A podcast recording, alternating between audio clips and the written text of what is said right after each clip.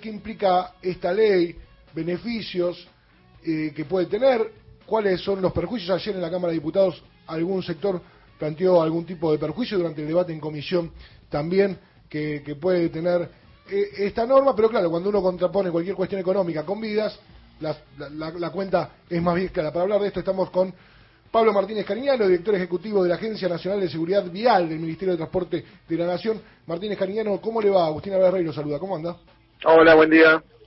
Bueno, primero preguntarle por el detalle de, de, esta norma, eh, si está conforme con lo que salió del trabajo en diputados y qué implica esto.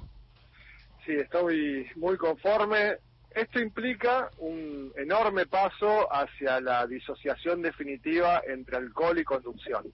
Este es un, es un proyecto que busca establecer que en Argentina eh, no se maneje con alcohol en sangre, esto es algo que sucede desde hace 25 años para conductores profesionales.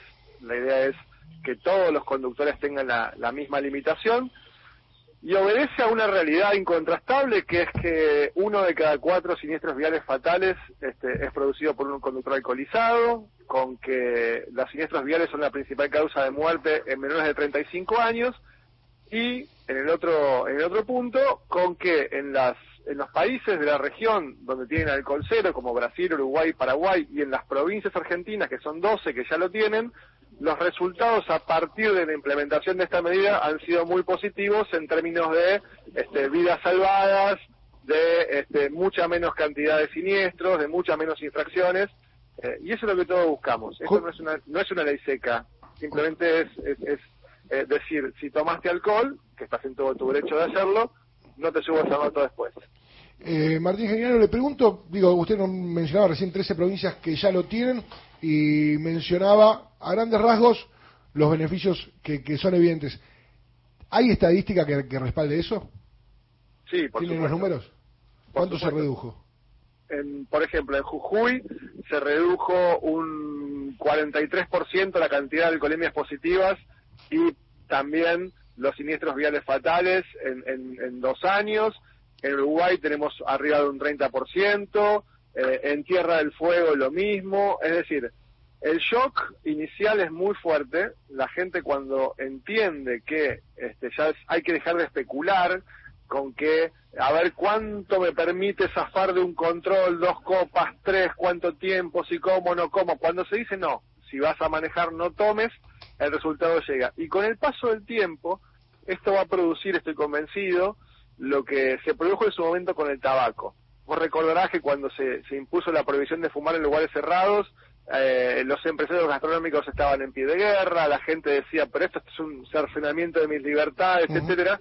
Y hoy en día nadie a nadie se le ocurriría prender un cigarrillo adentro de un bar, no por temor a una sanción que no, que no, que no existe, sino por respeto al otro. Bueno, eh, queremos que eso suceda y es lo que lo que estamos convencidos de que va a suceder. Ah, eh, durante el debate en comisión en diputados, una diputada radical de Mendoza planteó cierto reparo eh, sobre esta ley, de hecho impulsó un dictamen de, minoría, diciendo que, bueno, causa un perjuicio a la industria, a la industria vitivinícola. ¿Esto estuvo contemplado? ¿Es verdad, no? No, eso es, es incomprobable, no, no, no tiene ninguna evidencia que así sea y te pongo el ejemplo de Rosario, que tiene alcohol cero, se sigue, o Santa Fe, que tiene alcohol cero, o Mar del Plata, que tiene alcohol cero, o Uruguay, que tiene alcohol cero, en ningún caso bajó el consumo y sí bajaron los muertos. Eh, de vuelta, esto no es una ley seca. Eh, en la provincia de Mendoza hemos realizado una tarea de campo con la Universidad de la Concagua. Ocho de cada diez mendocinos están a favor de que no se pueda manejar después de tomar alcohol. Eh, los sectores vitivinícolas entienden que esto es una amenaza a su, a, su, a, su, a su sector, a su economía, pero de vuelta, nada de esto tiene este correlato con la realidad. Claro, porque es lo primero que uno eh, se le ocurre, porque justo era una diputada mendocina quien planteaba esto. Carlos.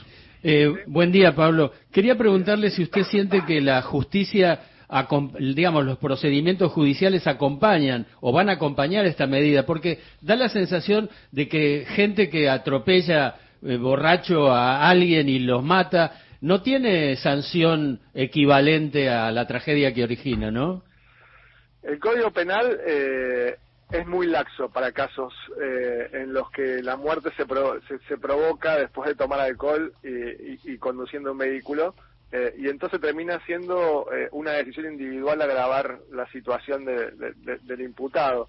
el segundo paso, ya esto lo hemos acordado con los familiares, es ahora que una vez que tengamos la, la, la prohibición de tomar alcohol, es este, revisar el código penal. Es un código penal viejo, es un código penal que iguala este, accidentes a, homicidios viales eh, y como bien decís vos, termina siendo injusto. Entonces, cuando vayamos, pasamos paso por paso, una vez que tengamos esto, vamos a ir por el código penal. Claro, y, ese debate seguramente también eh, tendrá que ver con otras cuestiones. Y pensaba, si esto hablaba eh, la semana pasada con Donofrio, el ministro de Transporte de la provincia de Buenos Aires, que la provincia de Buenos Aires también, más allá de, adherir a la ley nacional en caso de que, de termine saliendo del Senado, está trabajando su propio proyecto. Y lo que me parecía interesante, lo que planteaba Donofrio, es que básicamente esto venía acompañado, la ley de alcohol en la provincia de Buenos Aires venía acompañado con una serie de talleres eh, curriculares para las provincias bonaerenses, donde se apuntaba a la importancia de la educación vial, no darle esta importancia a los pibes ¿Esta ley nacional eh, trae algún, alguna cuestión que tiene que ver con eso también? Bueno, desde la agencia estamos, eh, creamos el Plan Federal de Educación Vial, dando cumplimiento a una ley que existe hace mucho tiempo, pero que nunca se había implementado, y ya hoy son 21 provincias las que lo están dando en sus, en sus escuelas. Eh, estamos capacitando docentes con puntaje, estamos entregando materiales en todo el país, tenemos a un músico y escritor que se llama Luis Pesetti, que, creó materiales especialmente para... Se está trabajando mucho, esto con el tiempo eh, sin dudas va a funcionar bien eh, y es un antes y un después. Eh, hemos hecho las cosas mal durante muchos años, necesitamos una medida disruptiva, una medida que diga no repitamos los errores que nos provocaron tanto dolor y esta norma que confío en que se apruebe en el Senado va en ese sentido. y ahora queda, lo decía usted, el Senado eh, ¿Pudo hablar con el, con el bloque con los bloques de senadores oficialistas? Eh, ¿Sabe si la semana que viene va a empezar a tratarse en comisión? ¿Si finalmente habrá ley antes del fin de año? Es la idea, estamos hablando y están mucho más este, fuertemente y persistentemente, como dije al principio, las ONGs ya hablando con los senadores. Eh, Viste como se dice en el fútbol, te comen la cabeza y en el buen sentido que así sea. Eh, así que confiamos en que esto se produzca. Pablo Martínez Cariño, muchas gracias por estos minutos con la radio pública. A ustedes, muchas gracias. Bueno, ahí estaba Pablo Martínez Cariño, director ejecutivo de la Agencia Nacional de Seguridad Vial del Ministerio de Transporte de la Nación, hablando de un tema que pasó algo desapercibido en una sesión que se fue larga, que tuvo como principal eh, momento de visibilidad un cruce entre Esper y Moró por el homenaje, el homenaje a Eve Bonafini, que después vamos a repasar qué pasó allí, pero esta ley la verdad que es una ley importante, un cambio de paradigma, hay muchas provincias que, ya se aplica, 13, la mitad del país ya, ya, ya tiene esta ley, pero claro, la campaña que va a acompañar esta ley a nivel nacional hará seguramente la diferencia.